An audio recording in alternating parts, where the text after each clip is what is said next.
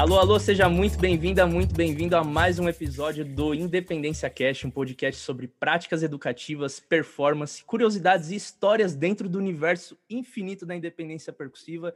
Eu sou o Daniel Alfaro e hoje no nosso terceiro episódio eu tenho a honra de receber um grande percussionista, uma referência que eu acredito para muitos vocês só acham que ele toca pandeira aqui e ali, mas ó, é um músico completo, tem muita história para contar para gente. Léo Rodrigues, e antes de chamar ele aqui, como é de praxe, falar um pouquinho da história dele, é óbvio, é uma história gigante, atua no palco há mais de 15 anos como músico profissional, como educador, e ele já trabalhou com nomes da música brasileira como, e trabalha, né? Antônio Nóbrega, Mestrinho, Mariana Idá, Elba Ramalho, Fabiana Cosa e muitos outros, também trabalha em orquestra, em big bands, e também dá aula em diversos festivais de percussão pelo Brasil inteiro.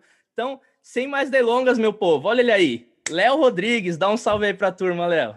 Ei, Danito, prazer estar tá aqui. Sempre bom falar de música.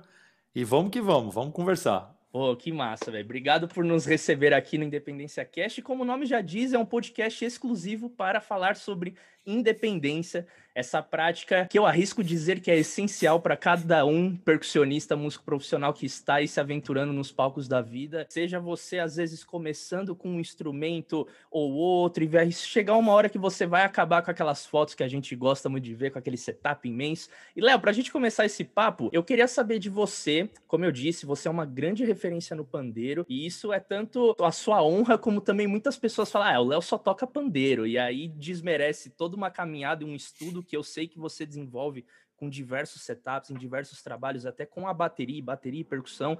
Então fala um pouquinho pra gente, dentro da sua história como um músico profissional, já atuando, tocando com vários artistas em trabalhos instrumentais, enfim, um pouco desses trabalhos que você já participou, relembrar assim na sua história que você já usou a independência, tipo, teve um trabalho inicial que você, opa, nesse aí não vai ser só pandeiro, não vai ser só um instrumento, vai ser, ah, já um setup. Fala um pouquinho disso, assim, dos trabalhos que você teve esse pontapé na independência e que você também também aplica a independência.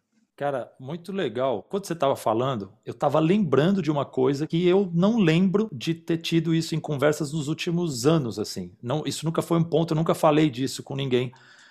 E aí, quando você falou de independência, me veio alguns trabalhos já mais profissionais, como o, meu trabalho com Antônio Nóbrega, onde quando a gente começa a tocar percussão em cima de palcos muito grandes, com artistas muito grandes. O Nóbrega foi um cara que recebeu muitos artistas ao longo das estradas que ele fez, então às vezes você tinha que ser, se virar ali para ter mais timbres, né? Só que eu lembrei do meu primeiro grupo de choro, que era com Alexandre Ribeiro no clarinete, o Henrique Araújo no bandolim e o Alexandre Moura no violão sete cordas. E era uma época que eu tocava pandeiro, entrei na música através do pandeiro, não tinha uma visão de ser músico profissional, não entendi o que era isso. E eu lembro que eu comecei a pirar, porque eu tocava só pandeiro, e a gente ia fazer um show no Café Piu Piu, cara. E para os arranjos funcionarem, eu lembro que eu comecei a estudar tamborim no pé esquerdo e surdo dois no direito, tocando pandeiro.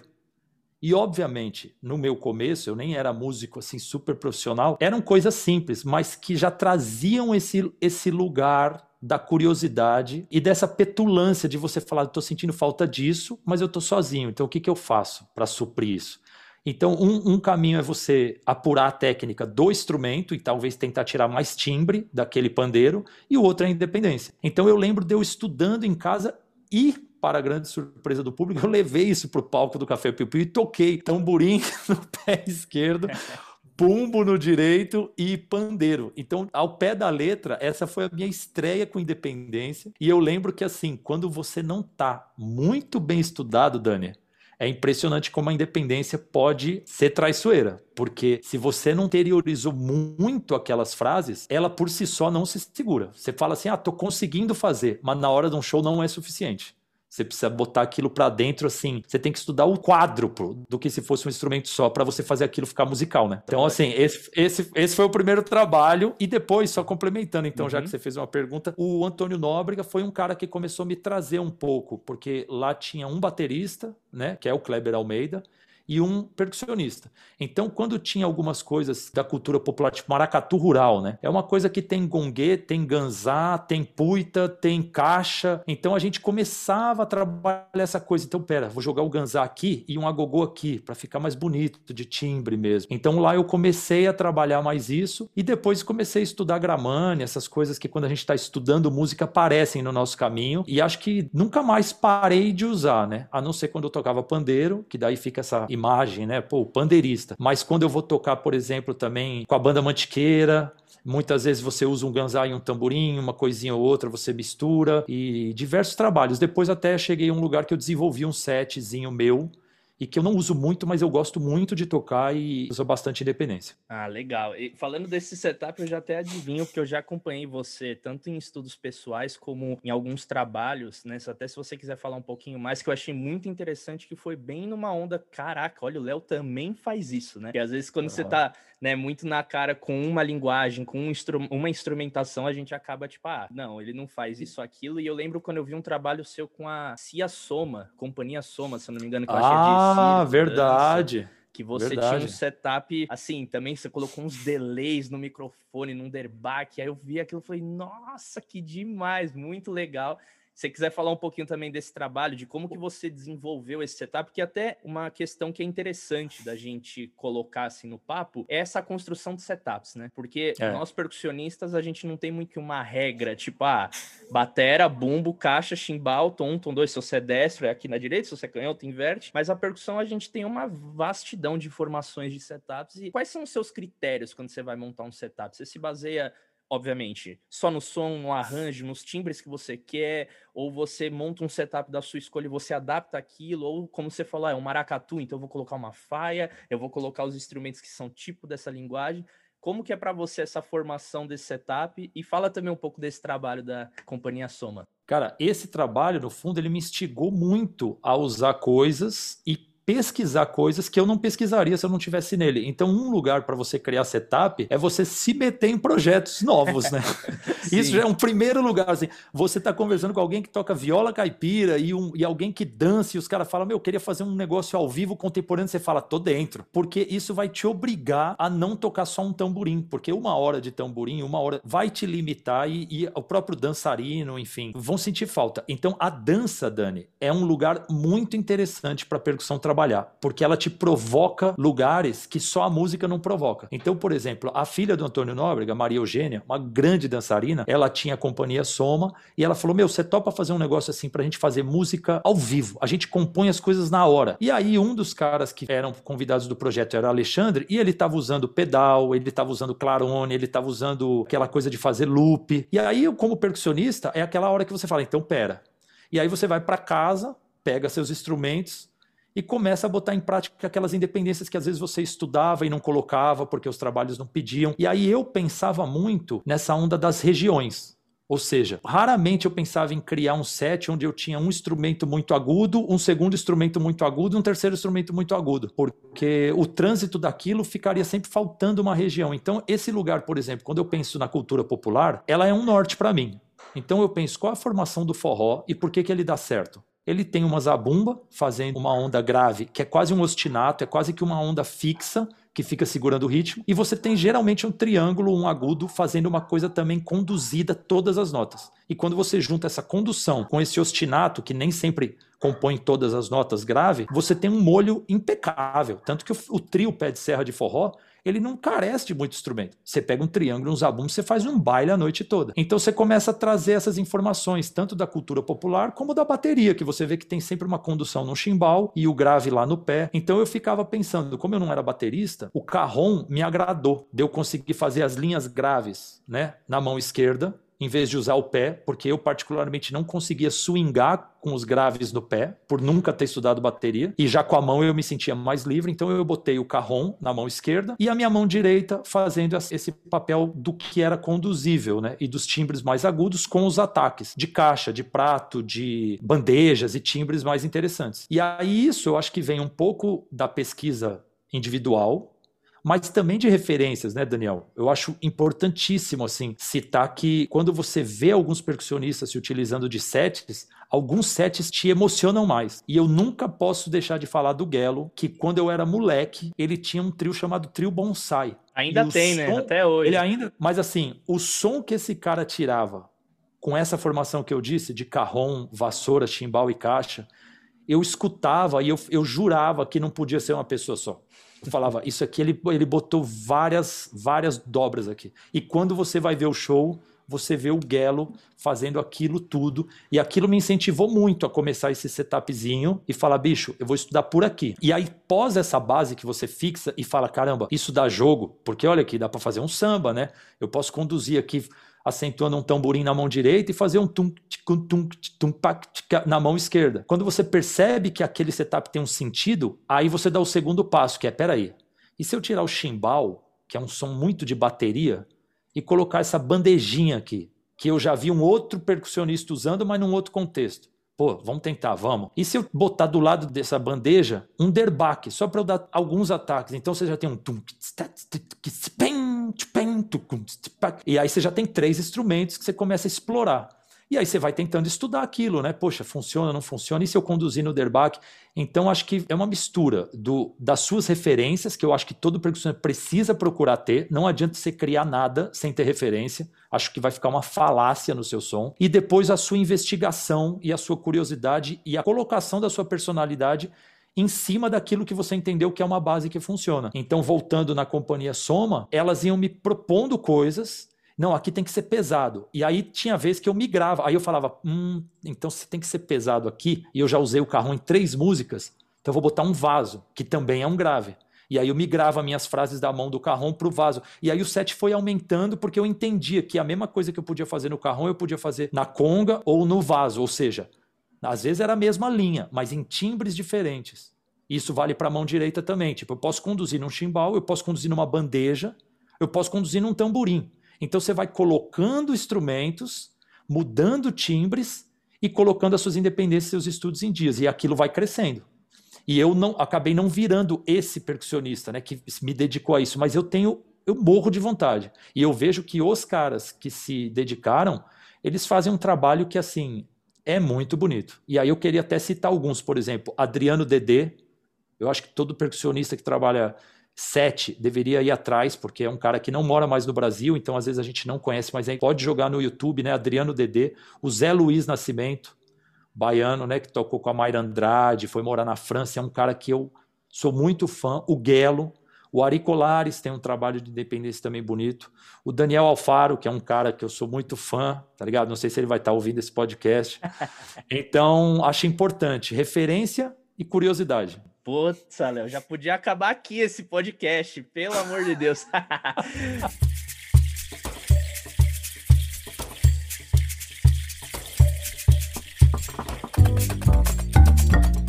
Mas, cara, eu achei genial muitas coisas assim, e eu comento muito isso nas minhas aulas, que é essa questão da transposição rítmica. Porque uma coisa que eu percebo, é até a gente pode entrar um pouco nesse papo, depois volta, enfim, é que assim, muitas pessoas às vezes, ah, eu quero estudar independência no Ijexá. Aí estuda. A independência no samba, aí estuda. A independência. E aí vai colocando em caixinhas, e aí tá é. tudo certo, tá tudo legal. Só que no momento que você entende, pô, eu tô tocando um surdo e um tamborim, aqui eu tô fazendo uma relação, por exemplo, de C mínima no 2 e no 4.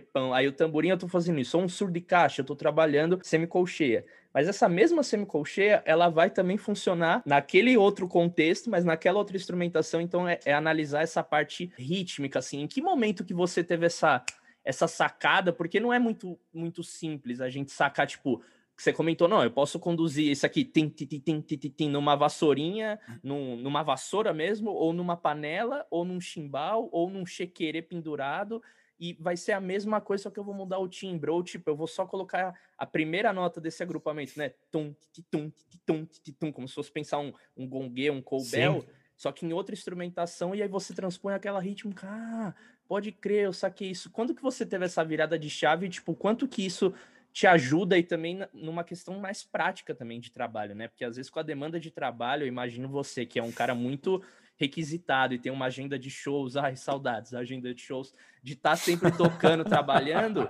às vezes você não tem aquele tempo de um laboratório, meses, é, sentar sim. e fazer. Às vezes é muito no ensaio ali, tipo, experimentando. Sim. Tá segurando o negócio para não cair a gig, mas tá experimentando. Então, como que, assim, o quanto isso te ajuda, né, no dia a dia como um profissional? Ô, Dani, você quer um exemplo prático do que você está falando? Hum. É, eu, eu posso ter um nível técnico com o pandeiro, isso não diz nada sobre o meu nível técnico com outros instrumentos. Ou seja, o que eu quero dizer, eu posso estar tocando pandeiro, por exemplo, com o Mestrinho, que é um dos maiores músicos do planeta, e o Pipoquinha, que é um baixista referência, e tocar pandeiro num nível em que eu consiga estar junto deles e acompanhar e propor e ouvir e trocar. Mas se eu pegar, por exemplo, uma tabla, eu não sou um cara que poderia tocar com o Mestrinho e o Pipoquinha porque eu tô há anos luz de poder fazer música de maneira espontânea, swingada, rápida, ou seja, então o que que acontece? O set, como eu não tive esse tempo que você me disse exatamente, porque a música precisa de um laboratório, mas às vezes não dá tempo quando você já é músico profissional e está migrando para outros lugares, eu não tive esse tempo.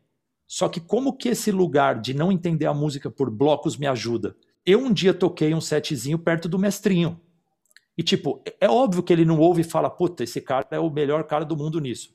Só que algum lugar meu de liberdade de entendimento disso e de não ficar preso em blocos faz também com que eu consiga deixar a música um pouco mais viva. Porque quando eu, eu tenho pavor, sempre tive pavor, e como professor eu tenho mais ainda, de pensar a música por bloco. E eu falo muito isso, às vezes, até nas minhas aulas gratuitas no YouTube. Tipo assim, não adianta você aprender a batida do forró e depois aprender a batida do samba e depois transitar entre as duas e só.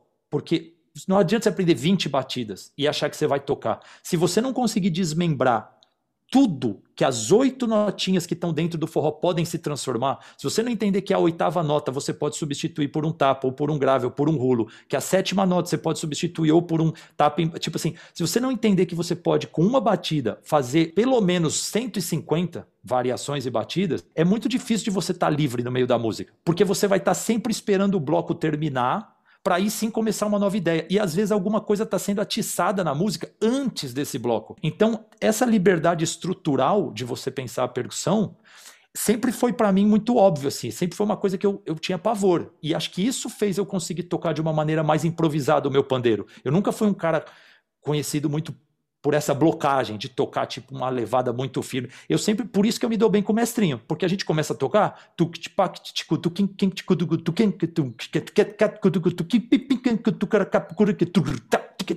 e a gente começa a tocar um olhando para o outro e um vai provocando o outro e quando vê a gente tá, termina os dois tão felizes. E eu já vi situações que às vezes a gente vai tocar com pessoas que pensam mais blocada e a gente fica mais entediado.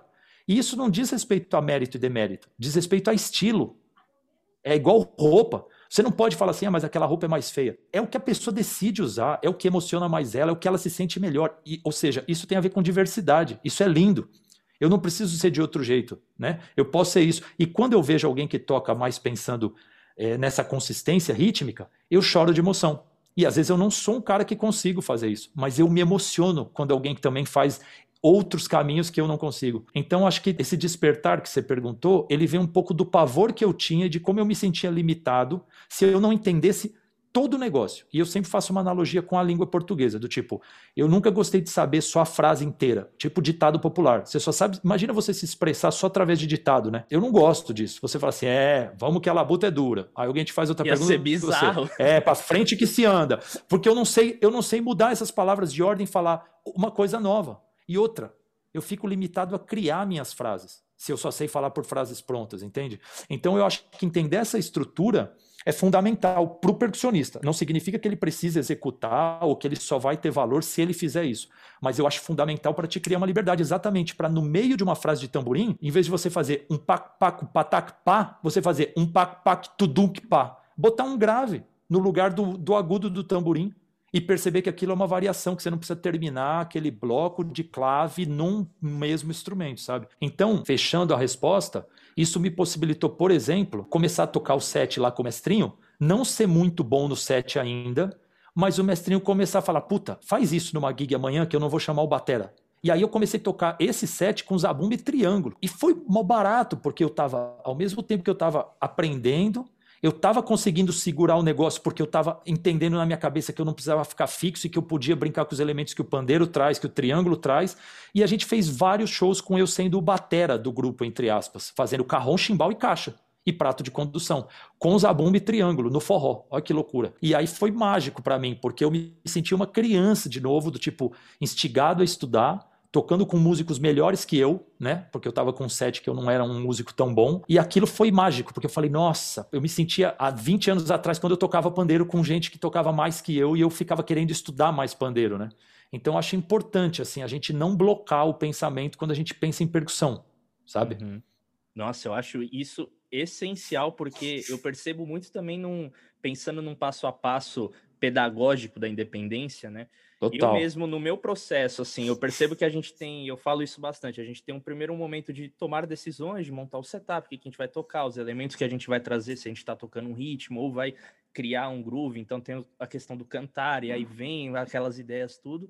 Depois vem a parte mecânica, que você vai trabalhar primeiro a mão direita, a mão esquerda, como que som, onde que cai junto, aí se tem um pé, aí junta, aí vem a aí parte vem o trabalho, né? É, aí vem o grosso. O aí grosso depois vem negócio. a parte musical, que você, pô, tá suando, tá legal, e depois vem essa parte que você falou de ficar livre, porque eu acho que é. é uma das coisas que até a gente conversou nos bastidores, eu queria que você entrasse nisso, né? Porque a independência ela pode ser uma coisa fantástica, como pode ser a sua maldição, né? De você, putz, você desenvolveu três claves tocando no pé direito, duas no esquerdo, chequerê na cabeça e tá tocando, e nossa, muito louco, mas quando você vai ver, tá um negócio, acho que acho que por, acho que é e não tem esse pensamento musical, como você falou, né? Ainda mais se você tá tocando em conjunto, tem toda essa questão. Você falou do mestrinho, são esses diálogos que não só no impro que rola, né? Dessa conversa, tipo, ah, improvisar, vamos comprar. Não é só no impro, é exatamente. na música toda. E como que você, por exemplo, estudando independência, como que tu pensa assim e se esforça e pratica esse deixar musical algo que é tão complexo? Porque assim, você com o pandeiro, putz, você nem pensa mais, seu corpo só responde a isso que a gente precisa, mas no momento que você monta uma, um setup de dependência, é o que você falou, tem grandes músicos que desenvolveram um setup e toque, eu sei, o Gelo, por exemplo, tocando com a Zizi Posse durante anos, e até hoje ele tem um bumbo chimbal nos pés e pandeira, e, meu, ele segura muita coisa desse jeito, e outros percussionistas que a gente for ver, às vezes, numa cena de música cubana, que é a clave no pé e tocando conga, que tem aquele setup já montado. No nosso caso, eu vejo que a gente é bem híbrido no sentido, putz, pintou um trabalho com a Cia Soma, eu sei que é assim. Aí pintou a gente monta um set para cada trabalho, e isso é muito ruim, né? Exato. Essa é a verdade, porque é. você, quando você fica com uma coisa fixa, cara, a chance de você evoluir naquilo e começar, porque assim, você às vezes tocando uma mesma coisa há muito tempo, sem querer, às vezes você descobre algumas coisas, alguns caminhos, né? Nem tudo é racional. Às vezes você está tocando, de repente você encostou num prato sem querer e você fala, nossa, eu bati no prato enquanto minha, minha, meu canto de baqueta bateu na caixa e fez um pá junto com o ti. E aí você fala, peraí, então essa descoberta, ela nunca vem sem tempo. Então se você monta um set, vai lá e faz uma gig, volta para casa e desmonta, você, tem um monte de coisa ali no meio que você ficou anos luz de perceber, né? Então, esse, o set que eu cheguei mais perto, por exemplo, de, de me sentir à vontade, foi esse que você viu da Companhia Soma. Por exemplo, vou te dar um exemplo real. Me ligaram na pandemia para ser um percussionista de um espetáculo de circo só feito por mulheres e que ia de música ao vivo só ter piano e percussão. Só que a trilha sonora era de Gretchen, a bar com forró, com funk, com rock and roll, Caetano Veloso, a Tropicália. E aí quando a gente ouviu o setlist, dá um pânico. Porque as gravações são muito cheias e circo é muito cheio. Circo tem sopro, circo tem, tem vida, tem pratada, tem batera. Tem... E na hora que eu ouvi aquilo, eu entrei em pânico, Daniel. Falei, cara, eu não vou dar conta. Como é que eu vou fazer uma percussão? Geralmente o pianista já faz isso que a gente está fazendo. Ele pega um instrumento, só que é muito difícil, só que ele desenvolve todos os ritmos na mesma conjuntura. A mão esquerda fazendo a parte grave, a mão direita ali evoluindo nas melodias e improvisos. Então ele, por mais que sejam ritmos novos, ele já tem interiorizado no corpo a independência do instrumento. É uma polirritmia constante, né? Constante, constante. E aí eu apelei para o set que eu tinha mais intimidade. E aí, qual que foi o processo legal? Eu comecei a voltar a estudar, né? Com muito tempo de antecedência, botava as músicas e falava, peraí, como que eu vou preencher essa música? E aí, de novo, eu volto para aquela coisa das alturas mesmo, do tipo, peraí, tem um pedal aqui de, de, de, de, Tinha uma coisa lá da Tropicália do Caetano que era um, um rock meio. É, um funkzão groove. Você fala: peraí, esse grave tem que ter. Não adianta eu fazer uma coisa com conga só. Tipo assim, não adianta eu pensar como percussa, né? Tocar o tumbal em cima, porque vai faltar. Então, beleza, vai ter que ter carrão. Meu, olha isso aqui. Então, peraí, vai ter que ter caixa. E aí eu fui montando o setup em cima do que as gravações me pediam. E depois, cara, entra esse processo, assim vamos malhar. E aí eu ficava tocando, e aí tinha coisa em sete, que eu não estava muito, não tava muito em dia. Então, o, o segredo é você achar um, uma coisa básica e depois malhar aquilo, ficar assim horas com aquilo, porque as poucas coisas que eu não estava muito bem definido, na hora deu ruim, sacou? Então, assim, a independência, ela pode ser muito bonita no sentido assim, olha o que eu consigo fazer, mas ela pode não ser suficiente quando a gente fala de groove. Tá ligado? Então eu acho que o grande, o grande mistério da parada e a grande dificuldade da parada é como você transforma uma coisa que é uau, esse cara toca duas coisas, que legal, numa coisa assim, nossa, velho, não me importa quantas pessoas estão tocando isso, tá muito bom esse groove, sabe? Porque eu já vi muita coisa de independência que só é legal porque você está olhando e está vendo que o cara está se desmembrando em três coisas. Mas se você botar um fone, fechar o olho e ficar ouvindo por três minutos, talvez você não se emocione. E eu acho que aí está um termômetro, do tipo assim. Então eu, eu, eu sinto que essa é a minha busca. Então quando eu estou fazendo lá um.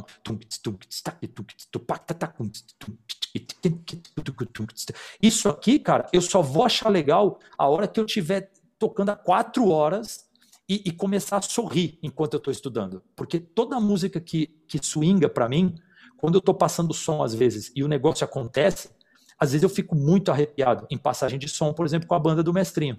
Ou seja, a música aconteceu ali.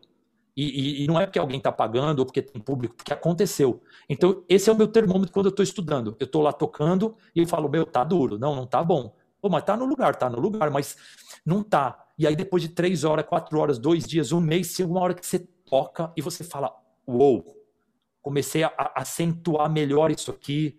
Então, acho que um dos termômetros é você sentir o quanto aquilo está musical e não só se impressionar com o seu virtuosismo, que uhum. é, é, falho isso, porque pode não estar tá musical, embora esteja fantástico, né? Porque você realmente está fazendo três vozes, mas eu acho perigoso, cara, a independência. Eu, eu trato a independência com muito respeito, é por isso que você não me vê por aí me colocando como um músico de independência ou como um percussionista, porque eu, eu realmente tenho um respeito gigante, cara. Acho difícil, delicado e respeito muito pessoas como você que fazem esse trabalho e trazem ele para o pro protagonismo assim da percussão do tipo é isso que eu faço. E aí o bicho pega, cara. Difícil. Respeito é, muito. É, é demais, porque até eu fico sempre com esse questionamento como professor e como percussionista, né? Porque a gente nunca sabe o dia de amanhã de trabalhos que vão aparecer e essa demanda eu acho que também é o grande estímulo de nós. Eu, uma vez eu conversando com, com o mestre Beto Angerosa, ele falou muito disso, assim, que até o Ari, ele fala muito disso, que bicho, como a independência é uma coisa infinita, é impossível a é. gente estudar todos os setups possíveis, todos os ritmos, as adaptações possíveis de tocar e com a mão e pôr no pé. Então você é muito por demanda. Então, Léo, pintou esse trampo aqui, ó, essa parada, aí você desenvolve aquilo e aí se armazena. É uma, uma caixinha, uma informação que você fica ali. Não digo para sempre, né? Porque eu não sei como sistema, funciona o nosso sistema, mas tá ali. Você experimentou. Aí pintou daqui uns outros dias, é um trampo com turno nobre, o Clebão faltou, você vai tocar batera. Aí você vai estudar, é. você coloca mais em dia. Aí outro que pinta, então a gente vai por estímulos. Mas você como um cara, enfim, há mais de 15 anos trabalhando com música e como professor, quais independências que você acredita que, tipo, meu, sim, aquela, aquela frase, todo percussionista deveria saber três pontinhos, assim.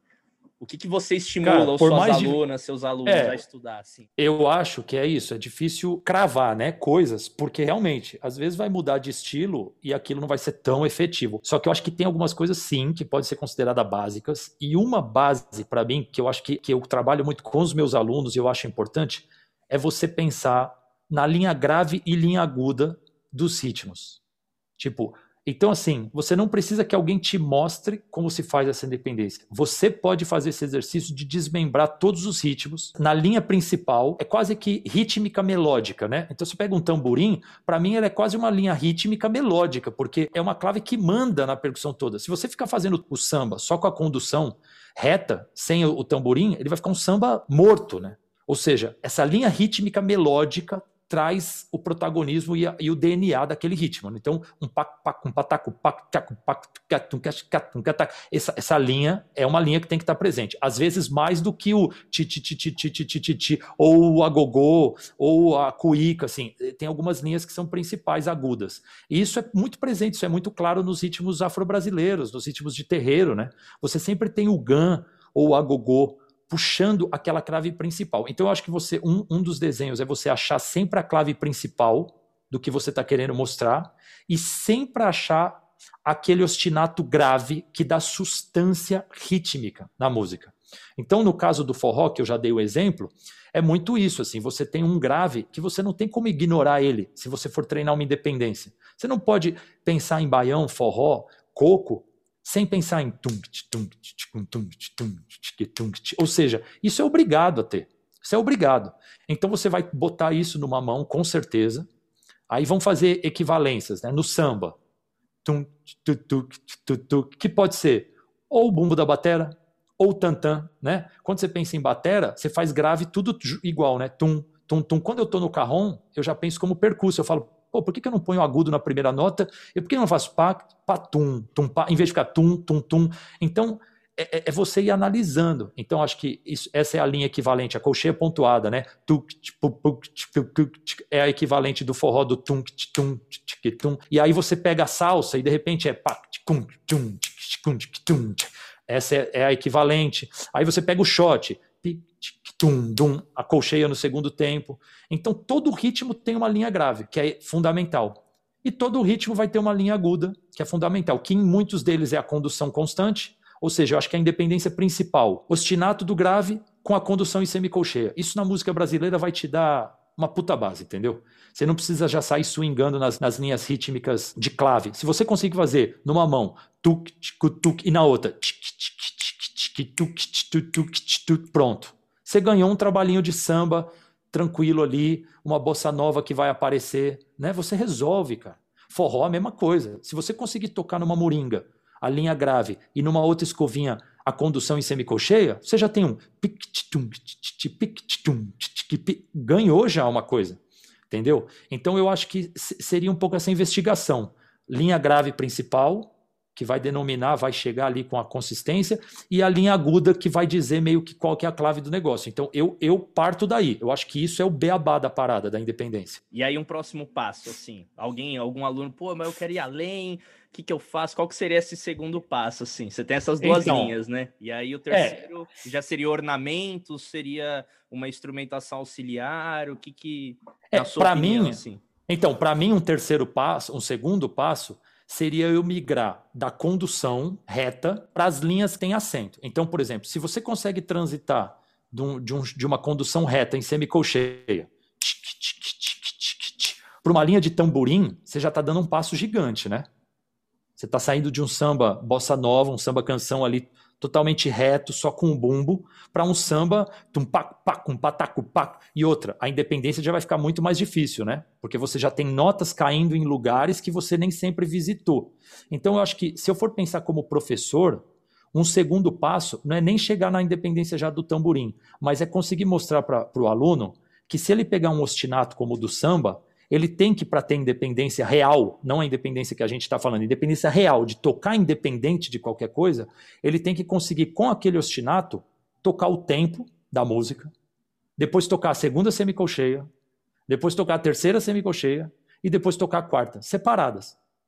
Depois ele tem que entender que ele pode tocar a primeira e a segunda semicolcheia, papa, papa, enquanto ele mantém o tum, tum, tum, e aí na mão direita, papa, depois em colcheia, pa, pac, pac, depois em colcheia pontuada, pac, pac, pá.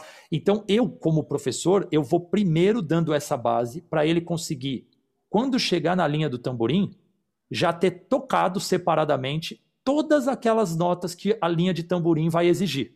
Se eu passar a linha direto do tamborim, a chance dele capotar é gigantesca, porque são lugares que ele não visitou como músico.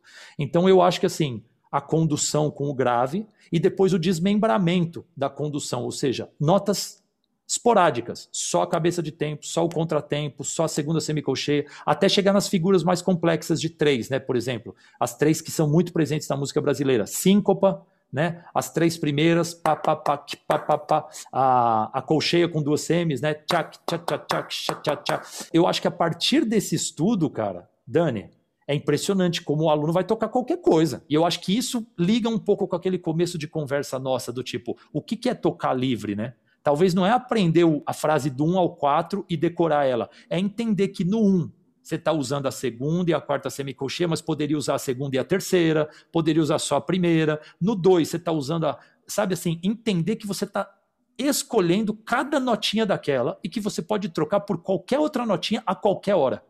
Então, eu acho que quando você faz esse passo a passo, vai chegar uma hora que a sua independência não vai estar tá assim, né? Uma clavezinha aqui, e você não vai estar tá assim, pá, pá, pá, pá, pá, pá, pá, pá, pá, pá, vai estar tá, pá, pá, pá,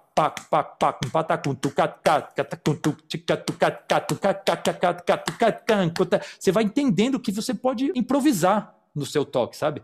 Mas é óbvio que a gente está falando de um caminho, né? Não é tipo sai improvisando. Então eu acho que eu pensaria um pouco nesse caminho, assim, de entender tudo separado e depois entender que você pode ficar livre. É, costumo... Não sei se faz sentido. Sim, faz total sentido. Isso faz parte até da, da minha prática. Ó, e você não foi meu professor, hein? Mas é muito disso, porque eu, eu estudo muito, por exemplo, não só uma base no grave, mas se eu tô querendo. Agora, um estudo que eu tava fazendo, que era de cachixi no ostinato de baião, né? E aqui estudar algumas outras coisas que eu já tenho essa liberdade mas uhum. no começo eu lembro que eu faço esses estudos que eu fazia isso muito com o Angerose, ele me estimulava que era de fazer progressões rítmicas. Então, semínima, que é um toque, colcheia, que são dois, tercina, semicolcheia, aí começa os agrupamentos, tá, tá, tá, tá, aí tá, tá, tá, tá, aí tá, tá, tá, tá, tá, tá. Isso tudo que você falou, e, eu sempre ficava me questionando, mas, pô, sei lá, eu fico fazendo esse ostinato também de outra. Mas não tem nada a ver com o ritmo, tudo. E depois de um tempo que eu fui entender que é essa questão de você vai criando. Parece que é meio que diversos padrões, né? Um arsenal de possibilidades ah, e você. Você vai criando tá vocabulário, cara. Vocabulário. Vocabulário. Exatamente. Chega na hora que alguém fala assim, e aí, o que, que você quer falar? Você tem um vocabulário enorme. E uhum. às vezes você está treinando um ostinato de baião e é exatamente um ostinato que tem na clave da salsa, que você vai usar. Então, no fundo, quando você estuda uma coisa, uma independência, você está estudando todas, né? Porque você vai usar ela em outro lugar, às vezes em outro tempo, em outra condição, mas vai bater naquele lugar e vai ser aquela ordem, sabe? Então Sim. é bem isso. Você estrutura pensando em ser livre, né? E não o contrário. Não toca muito bem uma coisa, mas infelizmente fica preso naquilo. Então, por isso que não faz sentido no começo, né? Para os uhum, alunos. Sim. Porque, pô, mas como? Isso aqui tá chato, cara. Tá, tá, tá, tá, tá, tá. É igual tá. estudar rudimento, né? De baquete. Você fica lá, pá. É, exatamente. Pá, aí toque duplo. Aí você fala, meu Deus. Aí quando você vai entender no futuro que aquilo é para trabalhar a sonoridade, a técnica, a posição. Mas no começo não faz sentido, né? Então, às vezes você tem que acreditar e, ó. Segue isso aí que, que, vai dar certo, sabe? Por isso que é importante ter professor, né, cara? Porque são figuras que estimulam a nossa crença e às vezes a gente não está preparado para saber que aquele caminho é o melhor e a gente às vezes quer cortar caminho, quer deixar de fazer. Por isso que a figura do, não estou nem falando do professor em si, mas a figura de uma referência, né? Você gosta muito de um cara, meu, vai no show do cara, ouve o cara, porque às vezes se você ouvir o cara falando, não, eu fico meia hora estudando só ser mínima, talvez você vai é, ter a fé suficiente para dizer, pô, então se o cara faz aquilo, eu vou fazer. E às vezes, se você está começando a estudar e, e, não tem essas referências, é capaz de você pular um monte de etapa, né? E, e, e ficar manco, né? Ficar com uma falácia ali na sua formação. Sim. Principalmente nessa onda do nosso assunto aqui, que é, que é a independência, que quanto mais falácia você tem, menos você consegue fazer, né? Mesmo, menos você consegue se comunicar através da percussão.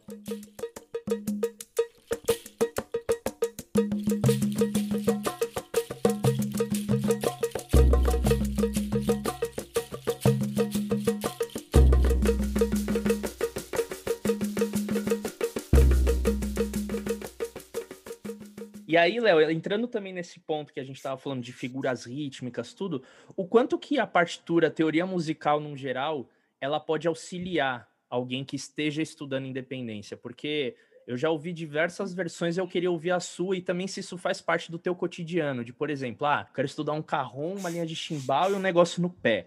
Puta, mas não tá rolando. Aí, nesse momento, a teoria te ajuda em alguma coisa? De você, por exemplo, escrever as linhas e ver como que tá rolando? Ou de você simplesmente só né, parar e ficar pera, semicolcheia, né? Aqueles memes, né? O óculos assim, você fazendo conta, pera, vai cair ali, ali, aqui. Como que a, a teoria musical ela te ajuda na sua prática da independência? E se ajuda, Ô, Dani, se ajudar... para mim, e essa é uma resposta muito particular, porque eu conheço músicos que são minhas referências e não se apoiam na leitura, ou seja, nitidamente não existe uma verdade, né? Cada músico vai tirar o seu melhor pelo seu caminho. Sem partitura, eu não tocaria independência e eu não, não seria nada nesse lugar da percussão. Porque eu fui aprender música muito tarde, né? Eu fui começar a tocar pandeiro com 18 para 19 anos, e na música a gente sabe que isso é tarde, né? Meus amigos todos começaram com 11, com 10, com 13. Então, o meu processo de entender música nunca foi pela vivência e aqui, igual inglês, igual língua, né? Que você desde pequeno fala aquele português, você não sabe a gramática, mas você aprende a falar, porque aquilo entra dentro de você. A música não veio por aí. Não é que eu via meu tio tocando e de repente eu tinha ritmo. Eu fui entender música com 18 anos. E aí qual foi um lugar que a música começou a fazer muito sentido logo assim? Quando eu visualizava ela. Quando eu falava, ah, essa nota é aqui, ah, essa nota é no contra. Então, assim, às vezes convenções que os caras faziam difíceis, e, os, e eu não percebia, eu não sentia musicalmente, quando eu via onde estava escrito, ah, é na quarta, então é pague de bar. Eu fazia na hora. Ou seja, isso é ruim, por um lado, porque você tem que estimular a oralidade, essa coisa do tocar pelo sentimento e, e perceber as notas e tudo emocionalmente. Mas também, cara, me rendeu tantos trabalhos que às vezes músicos não pegavam as convenções, às vezes, por exemplo, do Zé Barbeiro, que era um cara que adorava escrever um monte de convenção maluca no meio do choro e eu simplesmente batia o pé, entendia ali, putz, isso aqui é a segunda semicolcheia, tchuká, escrevia ali no guardanapo e fazia dois minutos depois e o cara falava assim, não acredito, bicho, não sei quem não pega isso aqui há dois anos. E eu não é que eu peguei, é que eu escrevi, velho. É que se eu não escrevesse, eu não pegaria, sacou? Então, para mim, Dani, a partitura ela é, ela é mãe. Ela é mãe nesse trabalho de independência. Se eu quero fazer uma salsa, um negócio que não é do meu universo e eu quero só sair tocando, não sai, velho. Aí eu paro escrevo a linha de baixo, escrevo a linha de cima, saquei que a nota de cima vai tocar uma nota depois da de baixo, eu já consigo tum, tupá. Ah, legal. De repente eu já leio às vezes de primeira, só que eu fiquei tentando 20 minutos tocar de sentimento e não consegui. Então, respondendo sua pergunta, a leitura para mim, carro-chefe essencial, mãe de tudo assim, para a independência.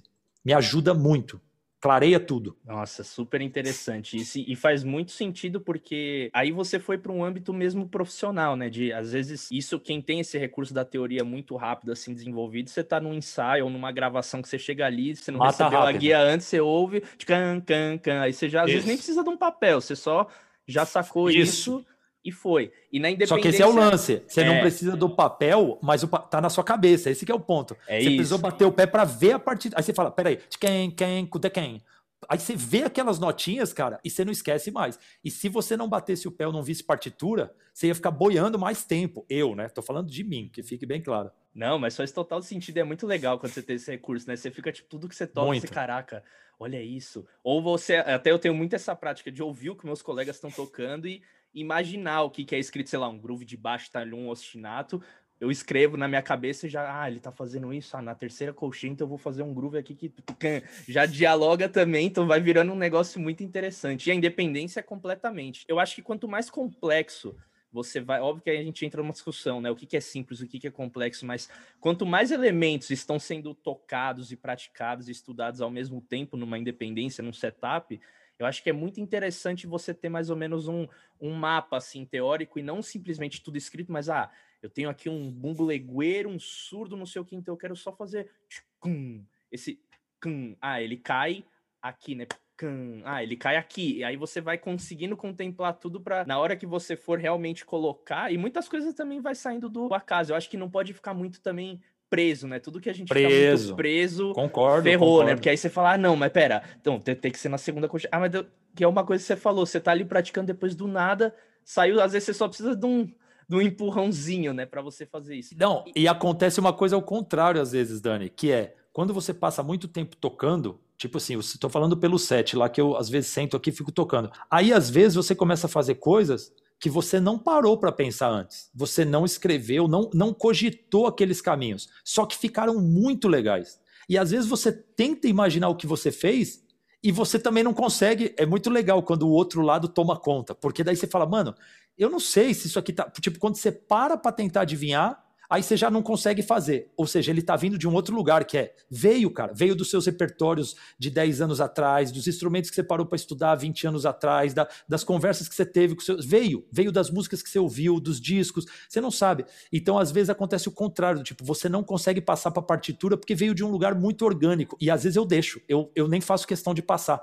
Tem muita frase que eu toco, que sai e que eu, alguém fala assim, puta, me ensina isso. Quando eu vou parar para ensinar, eu não sei o que eu fiz e aí você tem que fazer um processo de bater o pé. Então, eu acho que o que você falou é fundamental. Tipo, não fique com uma verdade absoluta e não se prenda a nada. Use e abuse da partitura, seja racional, use e abuse do, do, do emocional ali, do orgânico, né? De, deixe tudo fluir, tente, tente dialogar com todas as frentes, né? Porque eu acho que esse, esse, é o caminho, né? Como você tenta tirar música do seu corpo, da sua mente, do seu coração, da sua raiva, do seu estômago, da sua felicidade, de tudo, né? De tudo que tiver de recurso. E é difícil, mas é um caminho bom, né? Não ficar uhum. numa coisa só. Tem muita, tem muita gente que você reconhece certos engessamentos, né? Por talvez só pensar de um jeito, né? É, e é interessante que quando você traz a, a sua verdade à tona, acaba virando uma característica, né? Hoje, Verdade. Eu, falando de, sinceramente, quando eu ouço, por exemplo, alguma gravação que você participou, fica muito nítido assim, ah, é o Léo tocando pandeiro. E, e para você chegar nesse lugar é muito interessante de você também depois, pô, mas peraí, quais características esse som, essa coisa me faz remeter à figura de uma pessoa, assim. E aí, é. com a independência, eu acho que é bem por aí também, do tanto que você pratica, assim, você define um setup, você malha isso, e até para quem não sabe, aqui rolou já o vídeo do Léo do, do tocando. O setup que o Léo tá falando que ele usa e estuda bastante, me corrija se eu estiver errado, é aquele que você usa carrom, chimbal, cacho, repique de anel, os pratos, exato, é esse, né? Exato. É, é esse, esse com diversas formas, né? Às vezes vai um pouco pro samba, usei ele no forró, usei na companhia de dança que não tinha nenhuma levada brasileira, era tudo a levada inventada, construída. Então é esse é, é, o, é esse setup, é a base. Legal. E aí, Léo, um lance que eu acho muito legal, que a resposta parece óbvia, mas eu queria que você discutisse um pouquinho também da sua experiência como professor. Você acha que é mais fácil a gente adaptar, por exemplo, alguma ideia para a independência que a gente já tenha familiaridade? Então, por exemplo, eu sou do samba, então eu quero tocar samba na independência é mais fácil do que eu falar, ó, Léo, eu quero que você toque um ritmo é, Kopanitsa da Bulgária, que é em 11, e ó, é nesse setup, tipo, meu Deus. E por que que você acha que é mais fácil? Quais elementos você já comentou, que você conhece muito bem a linha aguda, grave, mas por que que você sente, até no seu processo, como você falou, ah, tocar samba, baião, mas quando você tava no trampo com o circo, com a companhia Soma, tipo, tava num lugar assim que é transitando entre zona de conforto. Desconfortável, é, desconfortável. O que, que tu acha assim dessa, dessa relação e como que tu lida assim com isso? Cara, eu acho que a resposta é totalmente positiva, do tipo assim, com certeza é muito mais fácil tocar uma coisa, mesmo que você nunca tenha tocado uma independência, que já faz parte da sua linguagem, do seu repertório, sabe? Porque uma coisa curiosa, que uma reflexão que a sua pergunta me trouxe agora, nesse exato momento, é o seguinte: eu tenho uma facilidade muito grande, por exemplo, de tocar e cantar, certo? Que é uma coisa que, quando a gente está começando, não é fácil. E eu estou falando até pandeiro mesmo, né? Eu dou aula para alunos que não tocam nada. Quando ele aprende uma batida e tem que cantar uma música, na hora ele para de tocar ou muda a batida. Que já é um tipo de independência que você está trabalhando ali de mente, né? Só que o que, que eu percebo? Eu fiquei tocando choro, Daniel, tantas horas por dia, durante tantos anos à noite. Eu, eu era um cara que eu tocava segunda-feira, das 10 às 3 da manhã no Bar do Sidão, terça-feira, das 9h30 às 2h30, quarta-feira com a dona Iná no Bar do Alemão e depois ia para outro bar. Ou seja, eu tocava assim, 6 horas por dia de gig, fora os estudos de tarde, durante anos. Então, se eu precisasse, depois de dois anos fazendo isso, fazer qualquer coisa com a minha linha de pandeiro segurando uma base de samba, eu podia dar cambalhota, eu posso plantar bananeira, eu, eu podia fazer qualquer coisa, cara. Porque aquilo estava tão dentro de mim que criar a independência era o, era o menor dos problemas. Então eu acredito que você fixar muito uma das linhas, tocar muito uma coisa, e depois buscar uma independência com outra linha, te facilita muito do que você não saber nenhuma das linhas bem e tentar fazer uma independência. Tá ligado? Então, assim, se você é um cara que toca tamborim pra caramba de samba, meu, na hora que você tiver que tocar um surdo e tamborim, você vai ter um pouco de trabalho, mas a hora que soltar, você vai tocar bonito, bicho. Você vai tocar bonito. Agora, se você não, nunca tocou samba, não tem aquela manha da segunda nota ser um pouquinho mais forte, tac, tac, tac, não sabe a linguagem, e, e é um puta cara com uma puta independência, você corre o risco de não tocar super swingado, por mais que esteja todas as notas no lugar. Entende? Então, assim, eu acredito piamente que, assim, você se você mergulhar em certos ritmos agrega muito na hora de você falar, na hora de você trilhar o caminho da independência. Não estou dizendo que se você não trilhou esse aprofundamento, não vai ter musicalidade, né? Tem um monte de exemplo aí que não é isso que eu estou falando, mas assim, se a gente for analisar se facilita, na minha opinião, cara, facilita muito. E muita coisa que eu não estudei independência, mas estudei muito só ela, na hora que eu fui buscar independência já estava saindo.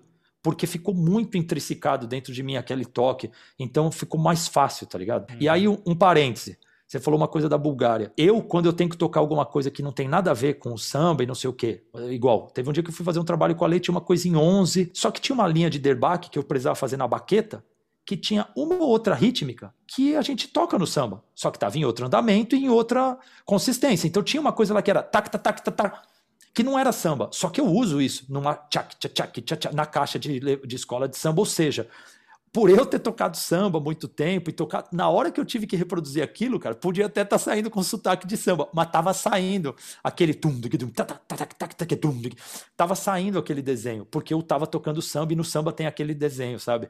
Então eu acho fundamental você mergulhar em ritmos. Não adianta você, você querer trilhar o caminho da independência sendo assim, não tocando música popular, não se aprofundando em nada, não entendendo um bacalhau de um zabumba, não, não sabe assim, só não, só, só independências. Eu acho que vai ser mais difícil, cara, uhum. de swingar. Sim. É, até porque a independência é tocar mais de um instrumento ao mesmo tempo, mas você tem que ter passado naquele instrumento, instrumento primeiro. Né? Exato. Né? Não adianta Exato. você falar, ah, pai, vou colocar um pandeiro numa estante e tocar. O pandeiro é e isso. Nunca daqui. toquei pandeiro, né? Ai, meu Deus, é. me ajuda. Então, no fundo, no fundo, eu acho que tocar o instrumento bem é um caminho para você buscar o segundo passo, que é a independência. Então, assim, se você quer tocar surdo e tamborim, meu irmão, pega um tamborimzinho, põe um disco do Candeia e passa uma horinha tocando tamborim só com uma mão.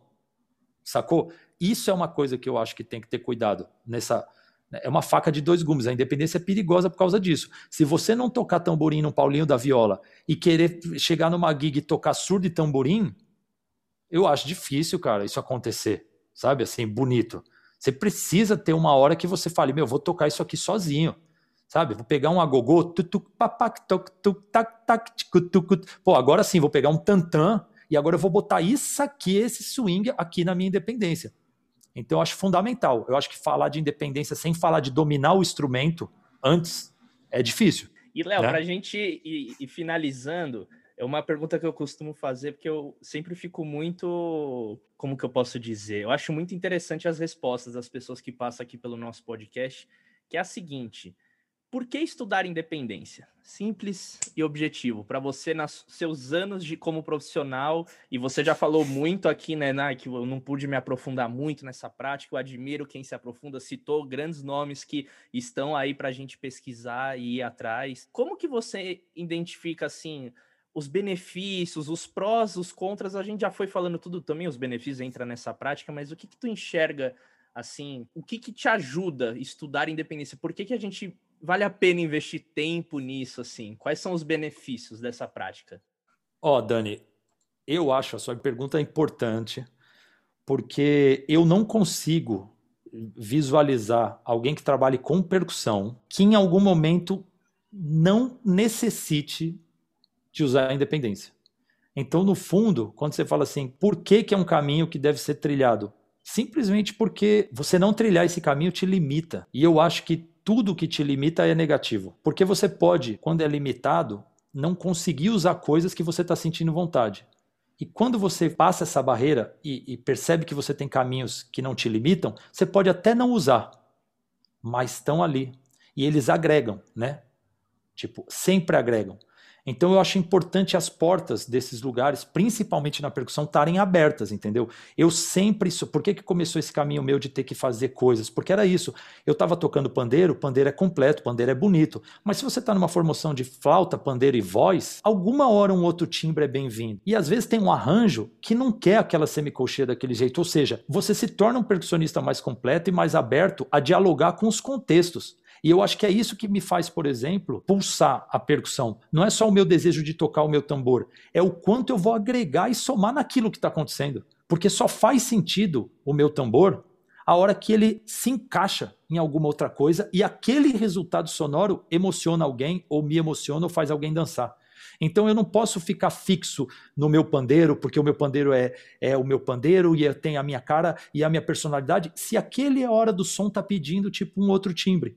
Então, assim, eu preciso estar aberto a isso e eu vejo que isso agregou para mim é, organicamente, espiritualmente no meu jeito de tocar e profissionalmente, que a gente tem que falar também, né? Não adianta só falar sobre a parte que toca você quando você quer estudar um instrumento. Você tem que falar, poxa, peraí, isso amplia campo de trabalho ou não? Você começou a tocar com mais pessoas ou não? E quando você toca com mais pessoas, você fica mais feliz? Você se sente mais preenchido ou não? Ou seja, no fundo dá uma volta e volta para o mesmo lugar, que é a sua alma está preenchida. Então, quando você toca com mais pessoas, não é só porque você vai ganhar um cachê maior ou vai se exibir mais, é porque você vai ter trocas que você não vai ter se você optar por um instrumento só. Entende? Então, eu acho que a percussão, eu, primeiro, eu não sei se existe percussão sem independência acho que é uma falácia a gente pensar isso, porque a gente fala, pô, o pandeiro não é independência. Só que todos os meus alunos que nunca tocaram não conseguem tirar o dedo e pôr o dedo na hora certa. Você está trabalhando em independência o tempo inteiro, porque você tem que prender o um, soltar o dois, e se você fizer uma frase que dure dois tempos de coisa grave, você vai ter que deixar esse dedo fora da pele por dois tempos. Aí você fala, pô, beleza, é verdade, tem um pouco. E o mas o triângulo não tem. Cara, se você não abrir a mão esquerda na hora certa, o seu toque vai ser péssimo. Então, no fundo, você está trabalhando em independência. Não existe percussão sem independência. Não existe. Zabumba é o instrumento mais independente que existe. Você não consegue ser um bom zabumbeiro se você não tiver desmembrado, se você não conseguir tocar ao mesmo tempo, separado, uma nota aqui, outra ali, fazer duas linhas. Então, você vê, né? Já é um paradoxo, porque tocar um instrumento só já é independência.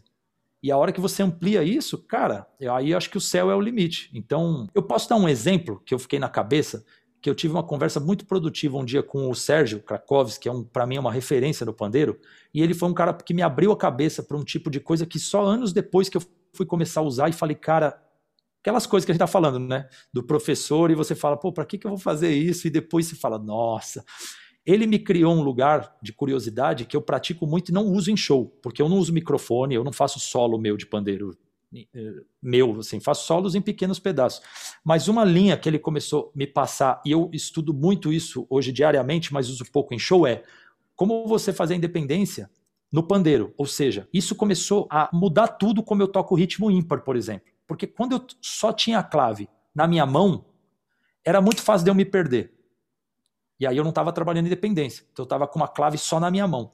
À medida que eu trouxe a clave para minha mente, para minha boca, e continuei tocando a clave e ia me distanciando da clave na mão, ou seja, criava essa linha de eu conseguir cantar a clave e tocar coisas que não eram a clave, isso começou a fazer com que eu tivesse outra relação com a música.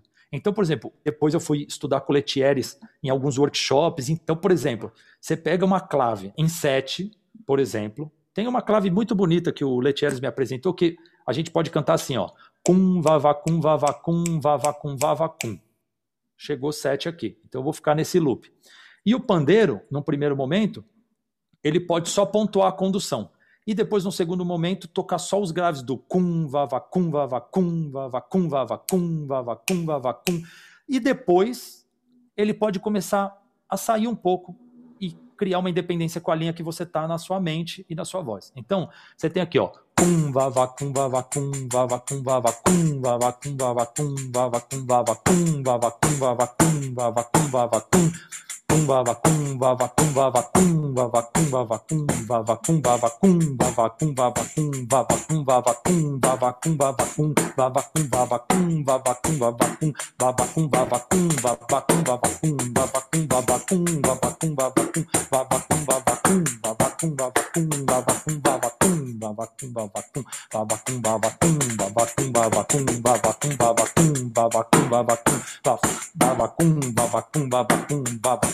babacum, babacum, babacum, babacum, babacum, babacum, babacum, babacum, babacum, babacum.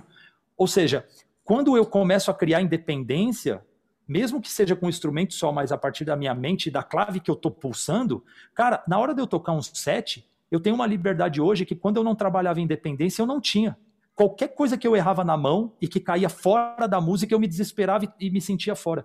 Então a independência é fundamental para qualquer percussionista, em qualquer instrumento, em qualquer trabalho, em qualquer contexto, na minha opinião.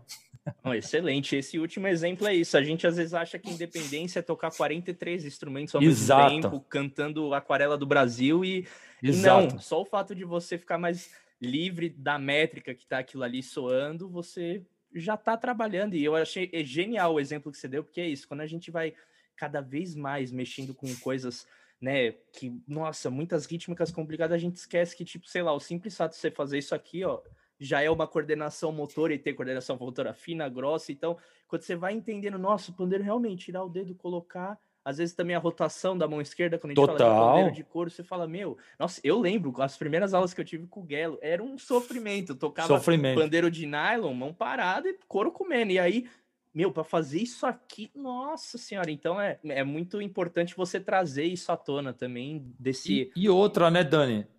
Se você tá tocando, e não consegue ter independência, se você só consegue pensar no que você está tocando, como é que você vai receber uma frase melódica e, e acentuar junto?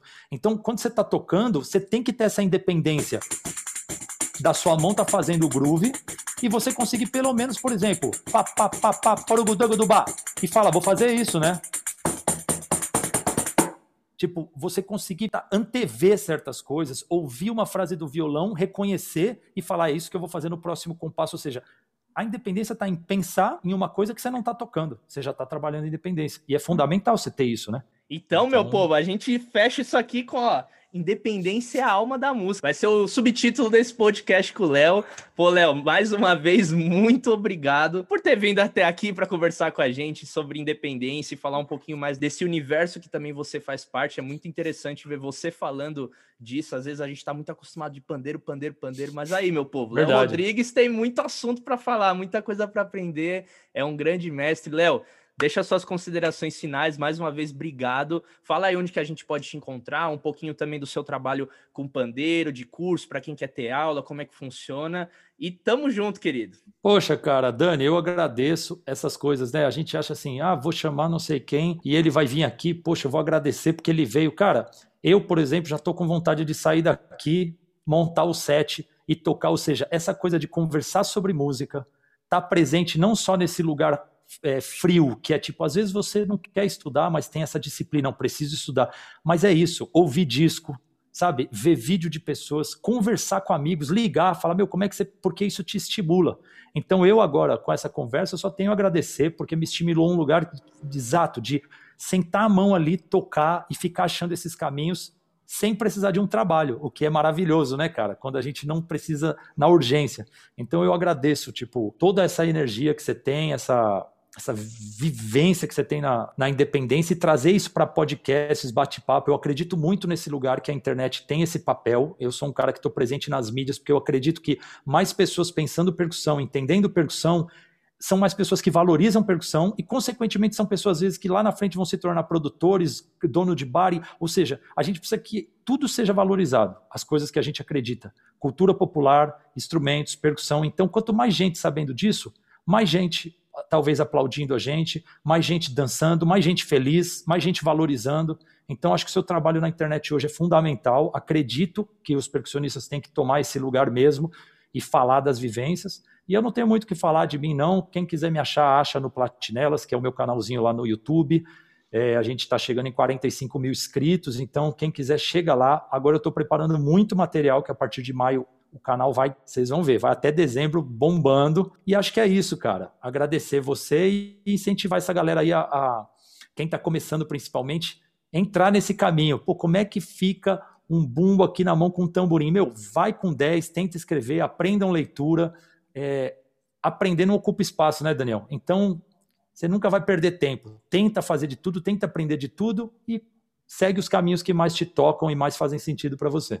É isso, pessoal. Então esse foi o nosso terceiro episódio do Independência Cast. Semana que vem tem mais e espero vocês aqui no canal. E se você já ainda não é inscrito, se inscreve, tá vacilando aqui na descrição onde você pode me encontrar e a gente estudar mais independência lá no nosso Telegram, na comunidade percussiva. Também tem conteúdo diariamente sobre independência, sobre leitura. Então, se você tá meio desesperado, ah, mas eu não sei ler partitura, ah, mas eu não sei fazer isso e aquilo, calma, a gente tá aqui. O trabalho do Léo também, se você quer aprender mais sobre pandeiro e se aprofundar nessa prática, eu recomendo demais os vídeos dele. É muito legal, muito didático. Então, se tu já curtiu ele aqui nesse papo, ele como professor, já era. Já assina a carteirinha Fã Clube e vamos que vamos. Então é isso, pessoal. Até semana que vem. Um abraço.